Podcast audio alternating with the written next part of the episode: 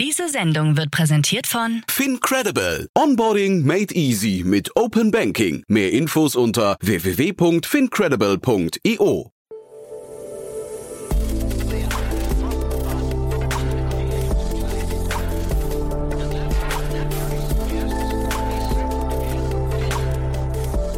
Startup Insider Daily.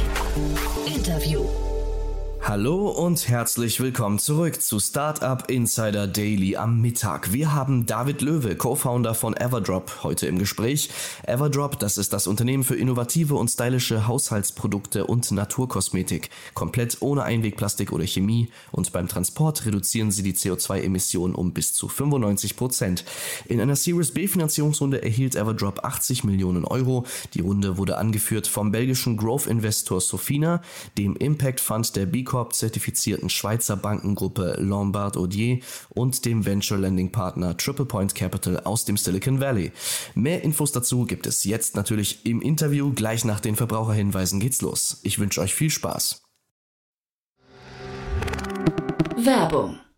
Hi, hier ist Nina, Content Managerin bei Startup Insider. Suchst du deine nächste große berufliche Herausforderung? Dann melde dich bei uns. Wir suchen aktiv nach neuen Teammitgliedern, die Startup Insider zum führenden Informationsmedium der deutschsprachigen Startup-Szene machen wollen. Aktuell suchen wir Sales Manager, Customer Success Manager, Finanzmanager sowie Werkstudenten in den Bereichen Sales, Product und Content. Aber auch wenn keine passende Stelle dabei ist, melde dich trotzdem bei uns. Wir suchen immer nach leidenschaftlichen Menschen, die mit Startup Insider Großes bewegen wollen. Also, um mehr zu erfahren und dich zu bewerben, geh jetzt ganz einfach auf startupinsider.de/slash insider.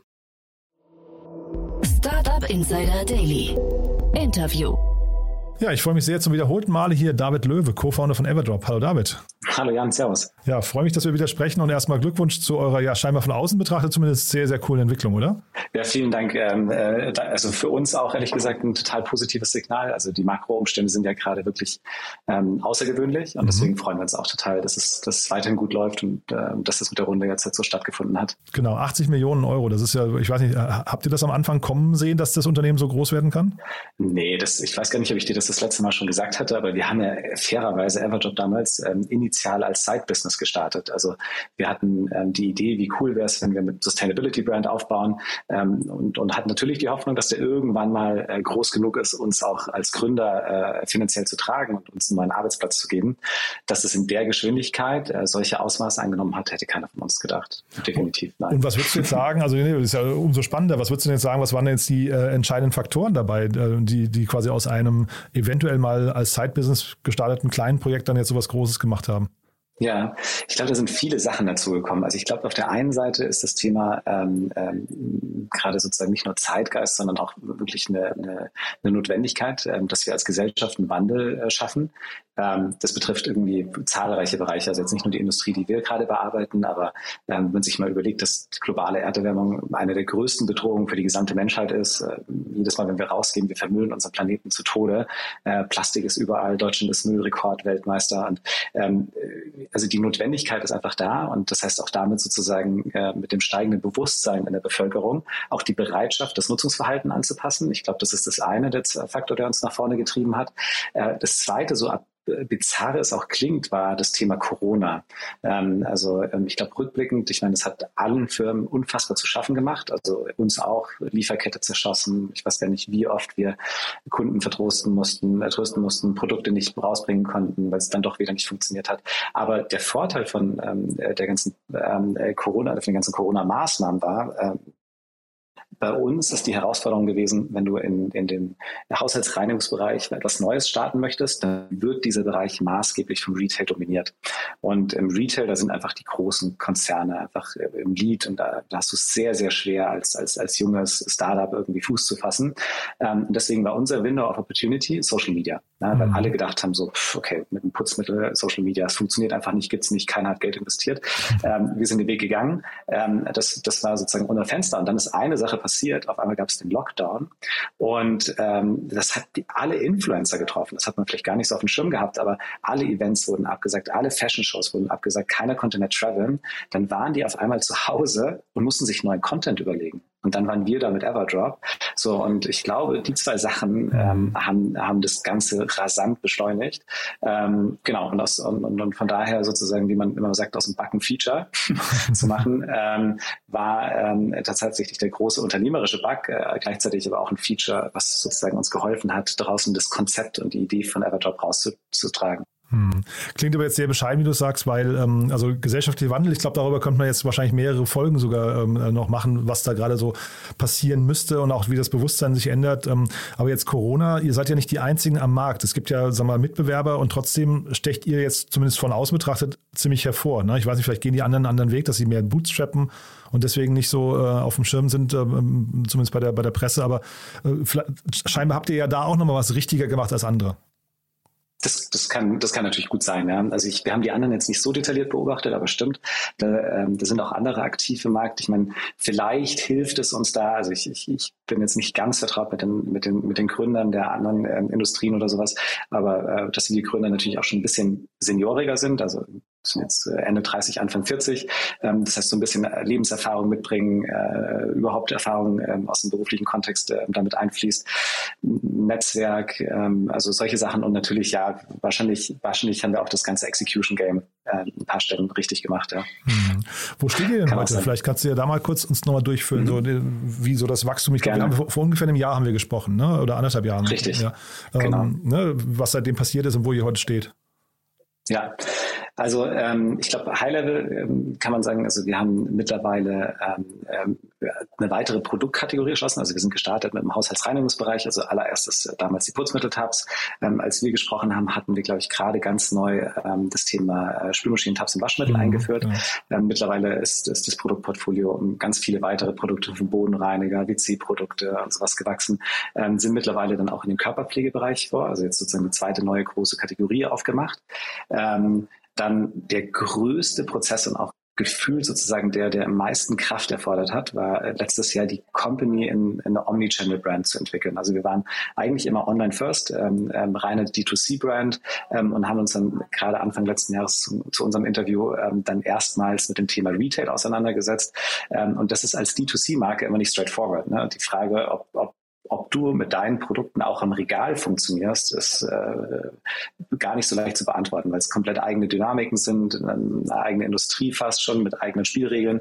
Und ähm, das haben wir letztes Jahr getestet, äh, allen voran mit Rossmann, mit ähm, Edeka, Südwest und äh, Alnatura. Also hatten einen Drogeristen, einen Supermarkt und eine ähm, ähm, Biomarktkette.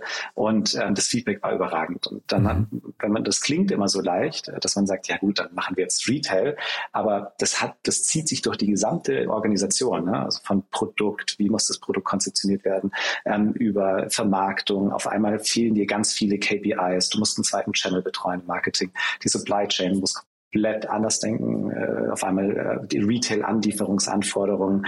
Ähm, du musst in den Operations, musst du wirklich äh, äh, Champions League spielen, damit du nicht sofort wieder rausfliegst, weil ich glaube, das ist sozusagen, was die Retailer am aller, allermeisten nervt, ist, wenn du als Startup deine Prozesse nicht in den Griff kriegst. Und, und du kommst da schnell ins Regal, aber du fliegst mindestens genauso schnell wieder raus. Und ähm, genau, und das heißt, die ganze Organisation sozusagen in diesen, in diese Omnichannel-Transition ähm, äh, zu überführen, das war eigentlich der gesagt der größte Kraftakt. Dann haben wir natürlich auch gedacht, wie schön wäre es, wenn das Konzept, das Erfolgskonzept Everdrop, was wir ähm, in Deutschland, Österreich und ähm, auch der Schweiz jetzt so erfolgreich ausrollen konnten, wie toll wäre das, wenn das auch in internationalen Märkten ähm, so gut funktioniert. Ähm, haben dann natürlich ich glaube wahrscheinlich wie alle diesen Fehler gemacht. Wir haben ja schnell die Webseite übersetzt, wir haben die Ads übersetzt, dann standen wir irgendwie so ein bisschen verdutzt davor und haben gedacht, oh Mist, das funktioniert ja gar nicht. Ne?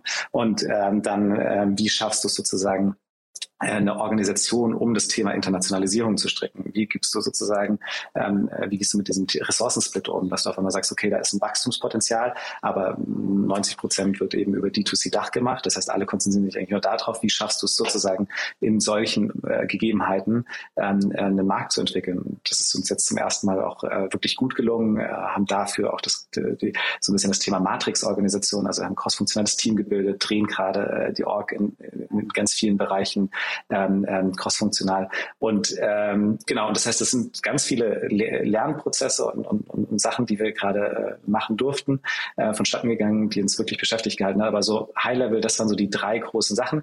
Äh, wobei eine Sache ergänze ich noch. ja, das ist äh, auch gerade relativ neu und auch Teil eben jetzt von einer neuen Finanzierungsrunde gewesen, dass wir ähm, gemerkt haben, äh, wir behandeln ja unsere Produkte bisschen wie Software.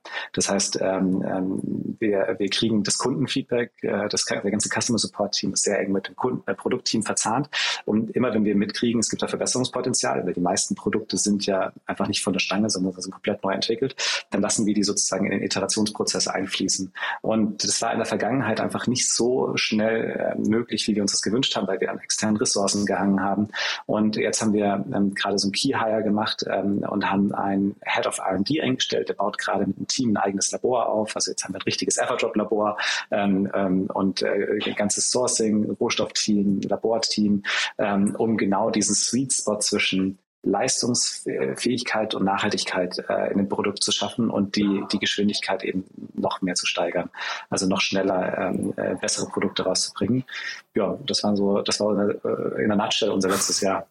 Ja, also es klingt total faszinierend, finde ich, wenn man dir zuhört, weil ich, also ich komme jetzt so ins Staunen und frage mich gerade, wie priorisiert ihr denn oder du? Mhm. Ja, wir haben, also das war auch sozusagen ein Teil, ähm, ähm, weil wir jetzt von der von der Mitarbeiterzahl, auch ich glaube von unserem letzten Gespräch, da waren wir so 30, 40, jetzt sind wir mhm. mittlerweile 150, 160 wow. ungefähr. Das heißt, ähm, ähm, auch mit allen Wachstumsschmerzen, die dazugehören. Und eines der, äh, wichtigsten Sachen ist natürlich ein gutes Zielsetzungssystem. Ähm, ähm, wir arbeiten im Moment mit so einer, ich nenne es jetzt für uns angepassten Form der OKRs. Ähm, und ähm, setzen damit sozusagen so die, die, die North Stars ähm, zum Priorisieren der Teams. Äh, Open Speaking ähm, lernen da jeden Tag. Ne? Also das, mhm. das, das müssen wir gerade als Organisation auch, äh, es ist auch ein ongoing process, weil man findet sich, glaube ich, selbst nie gut genug da drin. Ähm, aber das ist äh, genau eines der wichtigsten Aufgaben. Wie schaffen wir es, uns auf die richtigen Sachen zu konzentrieren und zu den nicht so relevanten Opportunitäten Nein sagen? Und zweiteres ist, glaube ich, die größte Herausforderung weil man kann, man hat so viele Ideen und kann ja. so viel machen. Aber ihr macht ja ähm, viel, ne? deswegen, deswegen frage ich halt, weißt mhm. du, weil, also ich, ich, ich frage mich gerade, ob man nicht mit sowas dann auch, jetzt seid ihr stark gewachsen, aber nicht auch eine Organisation sogar überfordern könnte. Hundertprozentig. Also ich würde auch, ich würde auch bestimmt zugeben, dass wir den einen oder anderen Überforderungsmoment schon hatten.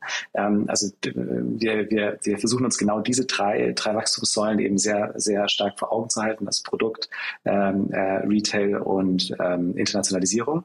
Aber ja, das, das führt an vielen, an vielen Ecken schon zu einer, zu einer sehr, sehr hohen Komplexität. Bis jetzt, toi, toi, toi, es ist gut gelungen, aber ähm, wir, wir gucken uns jeden Tag an, was wir vielleicht irgendwie vielleicht depriorisieren ähm, und, und, und wie wir uns auf diese Sachen fokussieren, die wirklich, die wirklich zu Wachstum beitragen.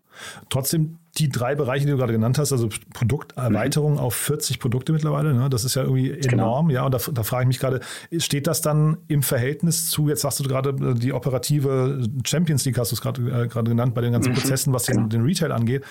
Das mal ins Verhältnis gesetzt, ist da nicht der Handel dann deutlich wichtiger, als die Produktpalette auszubauen? Oder auch als Internationalisierung? Oder ist Internationalisierung hinterher das Wichtigste? Weißt du, das versuche ich gerade so für mich so ein bisschen zu ordnen.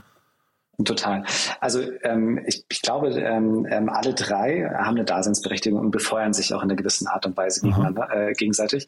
Ähm, also warum das? Zum Beispiel ähm, viele Produkte, die wir im Retail gerade listen, haben wir ehrlich gesagt kür erst kürzlich gelauncht. Ähm, das heißt also, würdest du, würden wir dieses Thema Produkt ähm, Excellence äh, nicht gerade rigoros äh, verfolgen, dann also einmal hat es hat es einen ganz starken Einfluss das Thema Produkt auf die auf das Umsatzpotenzial von Retail, auf das Umsatzpotenzial, das ist wie so ein Enabler auf die Customer Lifetime Value unserer Bestandskunden, ähm, aber auch international. Ähm, die, ähm, ähm, und dann bei Internationalisierung ist es genau das Gleiche ähm, dass, dass, dass Retail ganz oft sozusagen so Abstrahleffekte hat. Also wir sind jetzt gerade, äh, klar, in Deutschland jetzt auch in DM, DM Österreich kommt dann natürlich meistens auch gleich mit. Dann sind wir in Österreich in M-Preis Villa Plus. Die gehen dann bis nach Norditalien rein. Das heißt, da kommt uns eigentlich schon wieder zu gut, dass wir eigentlich Italien, Frankreich gerade als Märkte schließen.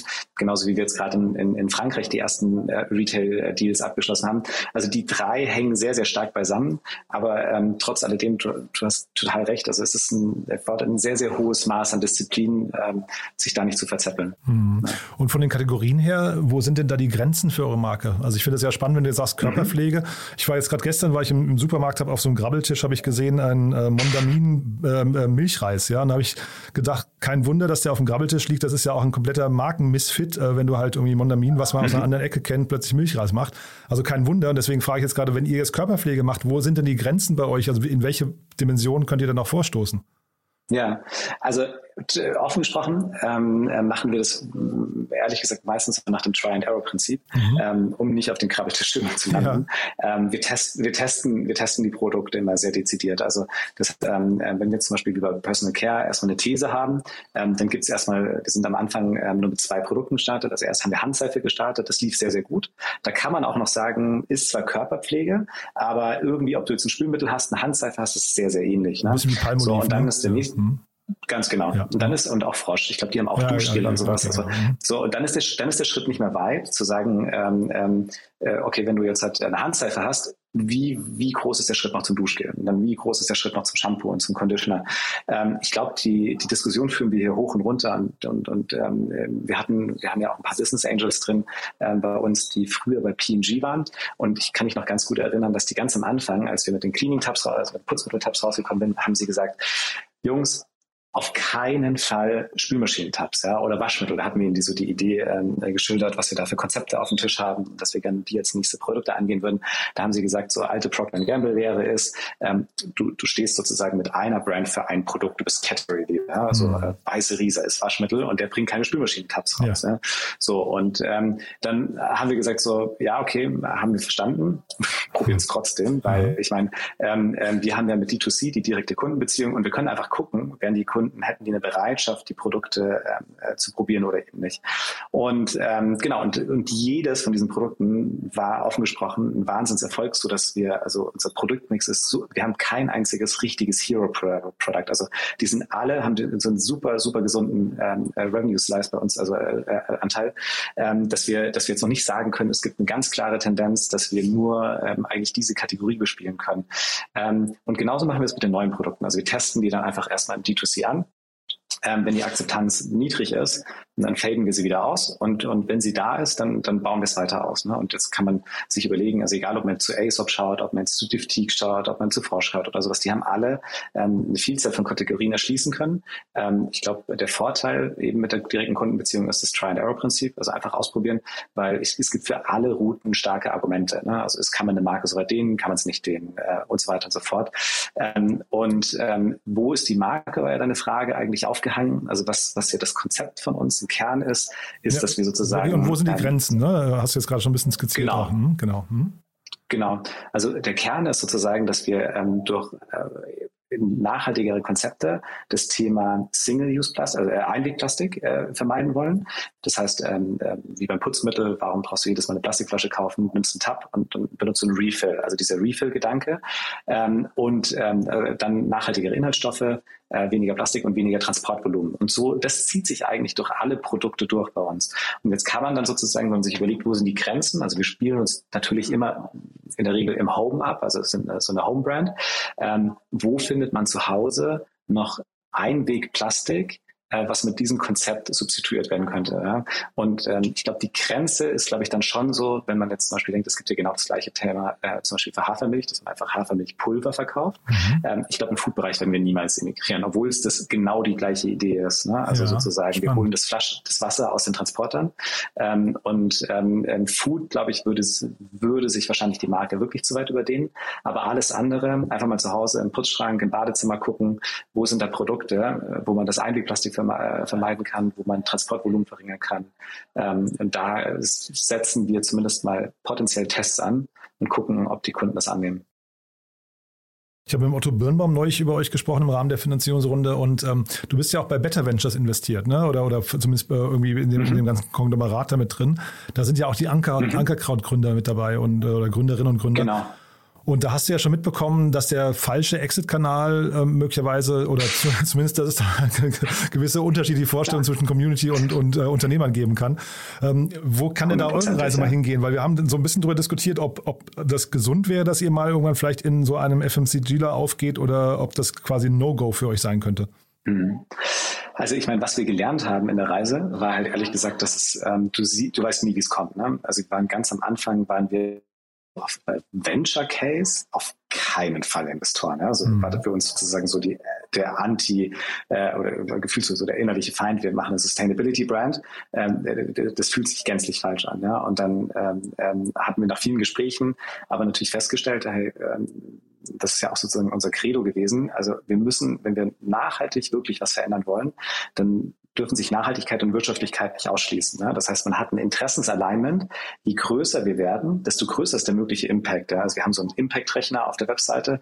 Ähm, der wird jetzt auch gerade dann in so einer neuen äh, Fassung gelauncht. Da sieht man dann immer, wie viel Plastikflaschen wir eigentlich schon durch die Everdrop-Produkte vermeiden konnten, wie viel Tonnen Chemie äh, durch die Produkte nicht mehr produziert worden sind. Ja. Also das eine ist ja sozusagen, dass sie nachhaltiger abbaubar sind, aber auch, dass wir sie gar nicht erst brauchen, weil wir viel, viel intelligenter mit der, mit der Rohstoffkomposition umgehen, ähm, etc. etc. Und Plastikfolie, ne, Spülmaschinentabs ohne Plastikfolie ähm, äh, und, und wir damit komplett neue Marktimpulse setzen. Ähm, die, und dann ist es natürlich schon so, dass man so, da muss zu ehrlich sein muss und sagt, okay, ähm, wir haben uns ja ganz bewusst auch entschieden, dass die Marke ähm, ähm, jetzt nicht nur von der, von der Ansprache und von der Aufbereitung für die pure Sustainability Community gemacht ist. Denn, denn weil was wir, was wir alle wissen, es gibt eine sehr, sehr starke und wirklich tolle Nachhaltigkeitscommunity, ähm, die überwiegend natürlich aber oftmals sozusagen als Identifikationsmerkmal so Produkte haben, ich nenne sie mal, die so einem gewissen ökologischen Look and Feel entsprechen. Und ähm, wir haben uns gesagt, hey, ähm, jetzt noch ein Verdrängungsprodukt in dieser Community zu launchen, macht für uns meiner Meinung nach keinen Sinn, weil die lebt schon wahnsinnig nachhaltig. Was wir schaffen wollen, ist sozusagen, wie schaffen wir es, nachhaltige Produkte für einen breiten Teil der Bevölkerung zugänglich zu machen. Das ist über Design, Preis, äh, Marketing und und da ähm, glaube ich ähm, war dann irgendwann einfach klar, okay, den, den Mainstream, um den auch wirklich zu erreichen und sich gegen die großen Konzerne wie P&G, Henkel, Unilever, ich meine, wir haben da ein Wettbewerbsumfeld, das ist äh, absurd, mhm. ähm, sich da durchzusetzen, ist einfach kapitalintensiv. Und dann war die Route dann auf einmal unter den Gesichtspunkten dann doch wieder ähm, ähm, vertretbar. Wo das Ganze endet, ja, also ob das dann, ich weiß nicht, da gibt es ja tausend Szenarien von das, was du gerade adressiert hast, dass man sagt, es gibt einen Exit oder dass man sagt, es gibt einen Börsengang, also ein IPO ähm, und, und macht dann sozusagen, oder was auch ähm, eine Option ist, von der sich viele Gründer gar nicht bewusst sind, dass man die Company auf Profitabilität dreht und irgendwann die Anteile zurückkauft. Ja? So alle drei Szenarien sind, sind, sind denkbar. Ich meine, ich glaube, bei Szenario drei fühlt man sich als Gründer immer am wohlsten. Wie schön wäre das, wenn man irgendwann sozusagen wieder alleiniger Herr seiner, seiner, mhm. seiner Firma ist. Mhm. Ähm, und, ähm, ähm und, und, und wir, also ich meine, auch hiermit die Einladung auch gerne für Zuhörer, ähm, äh, gerne mal in unser Office hier in, in München vorbeizukommen. Also wir bauen hier einen, einen Space, äh, der ist so unique und das ist so schön. Wir haben draußen ein Outdoor-Gym, wir haben total geiles Office ähm, mit, mit Sportgruppen und, und, und, und versuchen hier wirklich einen äh, Ort zu kreieren, an dem die Mitarbeiter auch wirklich gerne kommen und wo man einfach Spaß hat zu arbeiten. Und das, das machen wir vor allem deswegen, weil wir den eigentlich für uns selber äh, kreieren, also für, für uns Gründer. Und, ähm, und das ist ein Long-Term-Game. Das heißt, ähm, ja, ich kann das verstehen, dass es mit dem Exit, äh, falschen Exit-Partner ähm, da einen ziemlichen Clash geben kann. Ähm, äh, ob das richtig und falsch ist, ähm, glaube ich, äh, muss man wahrscheinlich immer gänzlich äh, dann beantworten, was ist sozusagen der größtmögliche, also in unserer, in unserem Fall, was die Mission angeht, wie schaffen wir es, den größtmöglichen Impact zu erzielen? Und da, da sind wir eben angetreten, äh, den zu maximieren. Und äh, was ist sozusagen natürlich dann das, das beste Mittel? Und wie gesagt, ich glaube, da kann man heute wahrscheinlich noch gar nicht abschätzen, was man die Route ist. Aber ich kann das nachvollziehen. Es gab ja schon bei mehreren Brands, ich glaube, Ben Jerry's ist ja auch so ein Brand, der wurde sich dann von, der wurde dann von Unilever ein. Mhm.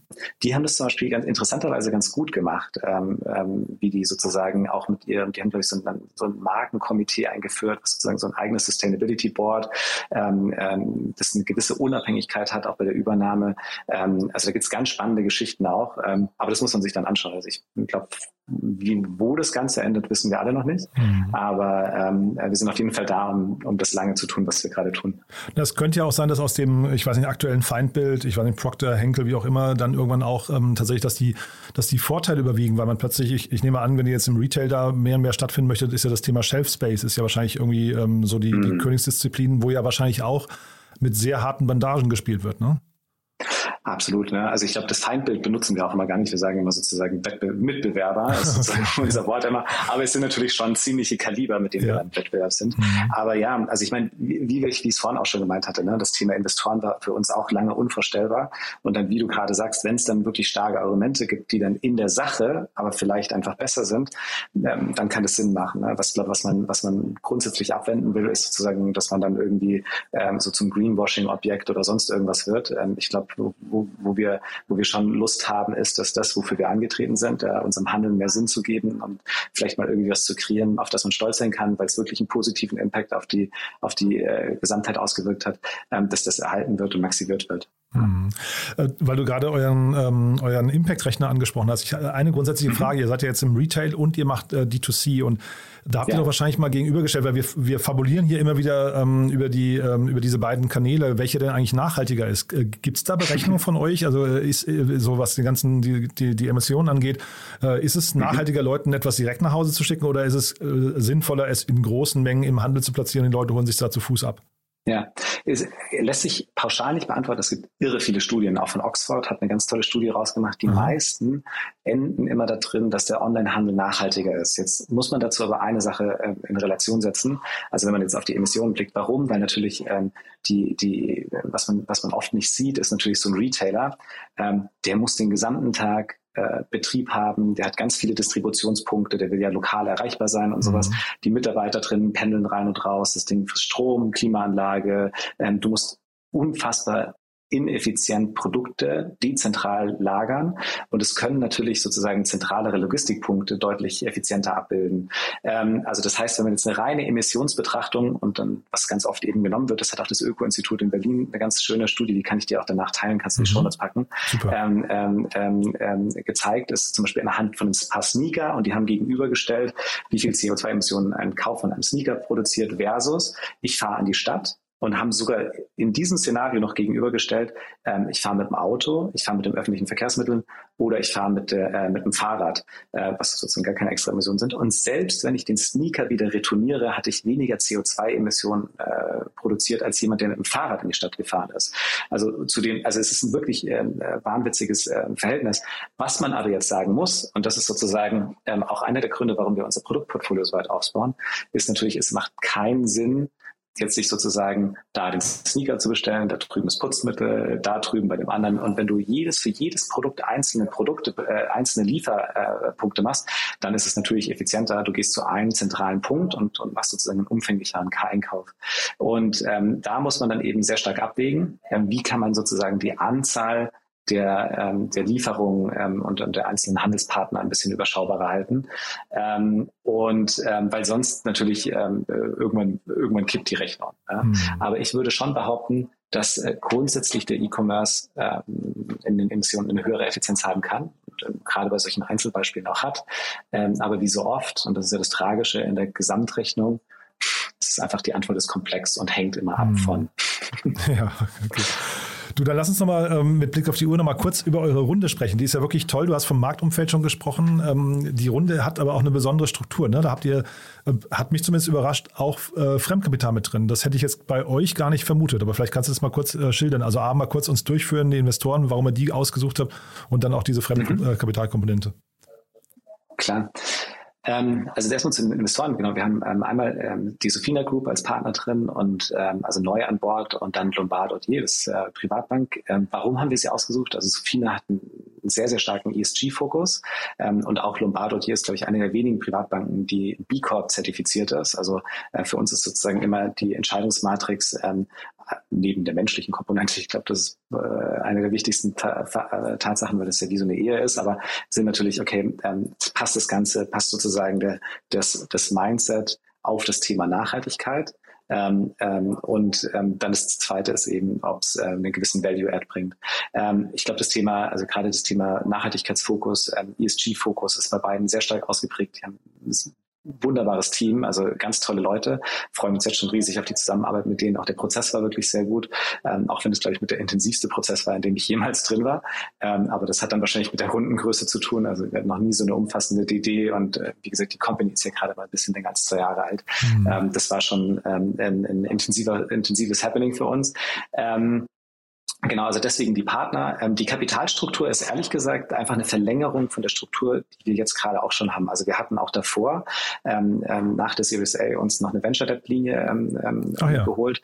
Ähm, hat hat einfach damit zu tun, es ist natürlich wahnsinnig viele Sachen, Working Capital und so. Es gibt ganz viel äh, Kapitalthemen, ähm, die muss, die, die lohnen sich nicht zwingend mit Eigenkapital ähm, äh, zu finanzieren. Also mhm. Eigenkapital ist ja auch das teuerste Kapital von allen. Mhm. Ähm, und ähm, das heißt also jede das Alternative, die man als Gründer ne? findet, ja, in eurem Fall wahrscheinlich. ja, stimmt, stimmt, stimmt, stimmt. Also wenn man, wenn man, wenn man äh, horrende Bewertungen hat, dann kann das teilweise günstiger sein. Mhm. Wobei selbst dann, ja. Mhm. Also ähm, äh, ist immer die Frage, welche Konditionen man am Kapitalmarkt bekommt. Aber mit den niedrigen Zinsen und sowas, ähm, äh, die wir bis vor kurzem eben noch hatten, ähm, kann es schon Sinn machen, dass es so gewisse äh Finanzbedarfscases gibt, für die dann einfach Eigenkapital äh, zu teuer ist. Ähm, genau, Mehrheit ist Eigenkapital, ähm, das ist auch klar. Ähm, ähm, und die ähm, und dadurch, also die Struktur war halt vor allem deswegen so gewählt, wie müssen wir uns jetzt aufstellen? Also das war so ein bisschen Ausgangspunkt auch der Finanzierung. Das hat sich dann während des Prozesses auch verändert.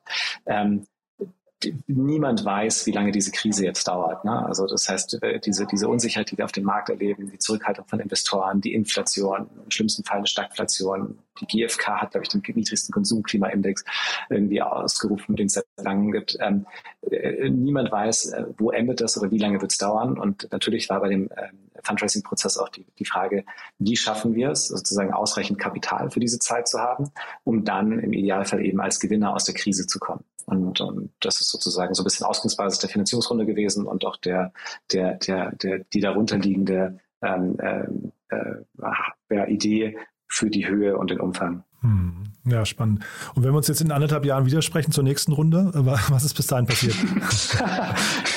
ich hoffe, ich hoffe, dass wir, dass wir diesmal jetzt erst, wir können gerne in eineinhalb Jahren widersprechen, hoffentlich nicht zur nächsten Runde, sondern vielleicht dauert die dann ein bisschen länger.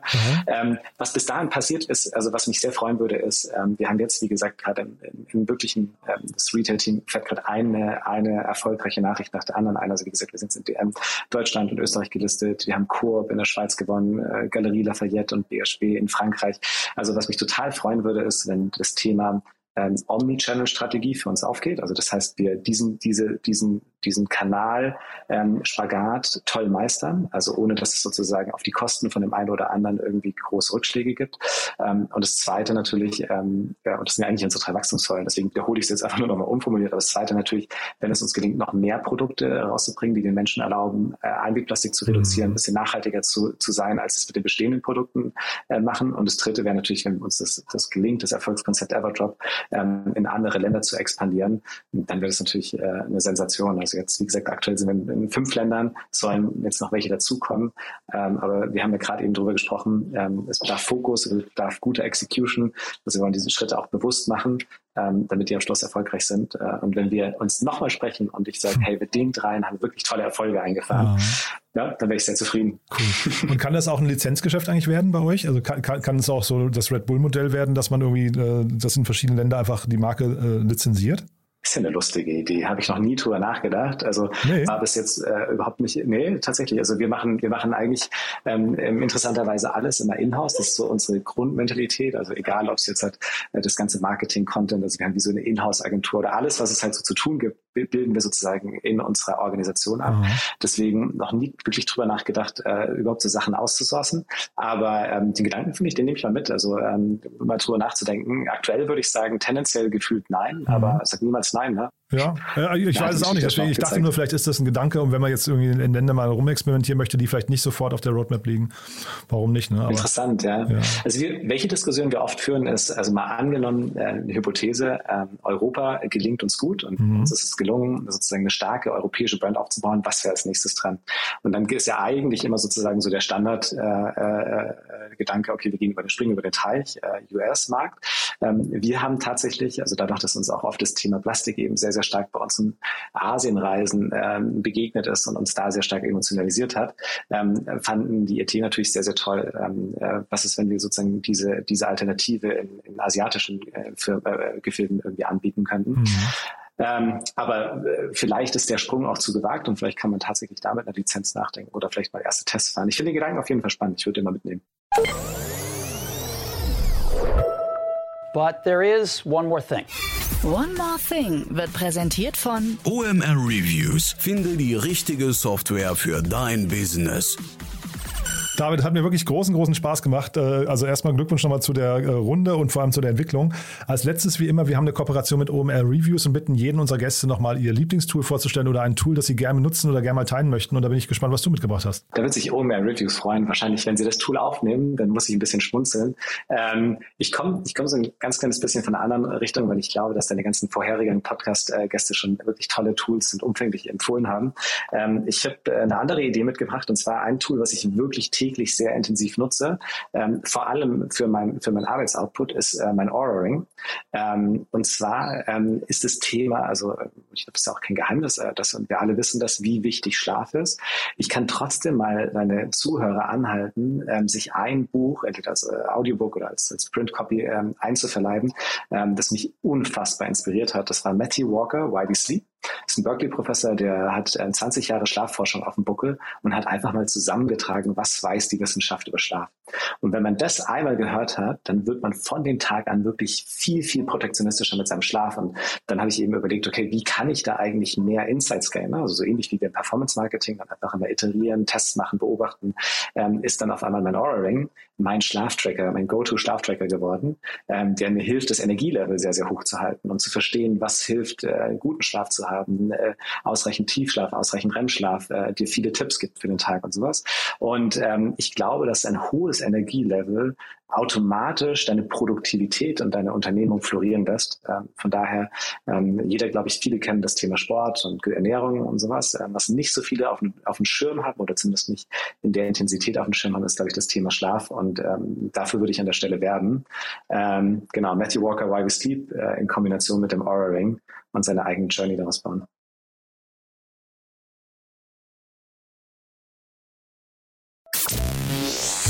One More Thing wurde präsentiert von OMR Reviews. Bewerte auch du deine Lieblingssoftware und erhalte einen 15 Euro Amazon-Gutschein unter moin.omr.com/insider. Also David, hat mir großen Spaß gemacht. Danke, dass du da warst und ich freue mich einfach aufs nächste Mal. Dann äh, sprechen wir ausführlich nochmal über die, das Thema Schlaf, ja.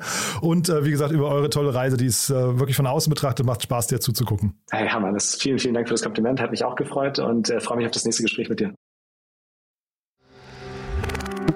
Werbung. Hi, hier ist Moritz, Marketing und Growth Manager bei Startup Insider. Wenn du über die verschiedensten Themen immer auf dem neuesten Stand sein möchtest, dann empfehle ich dir auf jeden Fall unsere Newsletter auszuprobieren. Von unserem täglichen Morning Briefing Startup Insider Daily zu unseren themenspezifischen Newslettern wie Krypto und Web3, Investments und Exits oder KI Kompakt bist du mit unseren Newslettern immer top informiert. Falls du interessiert bist, kannst du dich jetzt ganz einfach kostenlos anmelden und zwar unter startupinsider.de/slash insider. Startup Insider Daily, der tägliche Nachrichtenpodcast der deutschen Startup-Szene. Vielen Dank an Jan Thomas und David Löwe, Co-Founder von Everdrop, für das Gespräch. Sie sprachen anlässlich einer Series B Finanzierungsrunde in Höhe von 80 Millionen Euro. Wir sind heute Nachmittag natürlich wieder für euch da mit unserer Rubrik From Uni to Unicorn. Wir haben Maximilian Eckel, Managing Director des WHU Entrepreneurship Centers bei uns heute zu Gast. Das WHU Entrepreneurship Center hat die Mission, die WHU-Community bei der Förderung von engagiertem, zielgerichtetem, ethischem und nachhaltigem Unternehmertum auszubilden, zu inspirieren und zu unterstützen, um eine lebendige unternehmerische Zukunft für Studierende, Alumni und andere Ökosystempartner aufzubauen. Schaltet da gerne ein bei uns um 16 Uhr. Das war's auch schon mit Startup Insider Daily für heute Mittag. Ich wünsche euch weiterhin gutes Gelingen und sage ciao. Diese Sendung wurde präsentiert von Fincredible. Onboarding made easy mit Open Banking. Mehr Infos unter www.fincredible.io.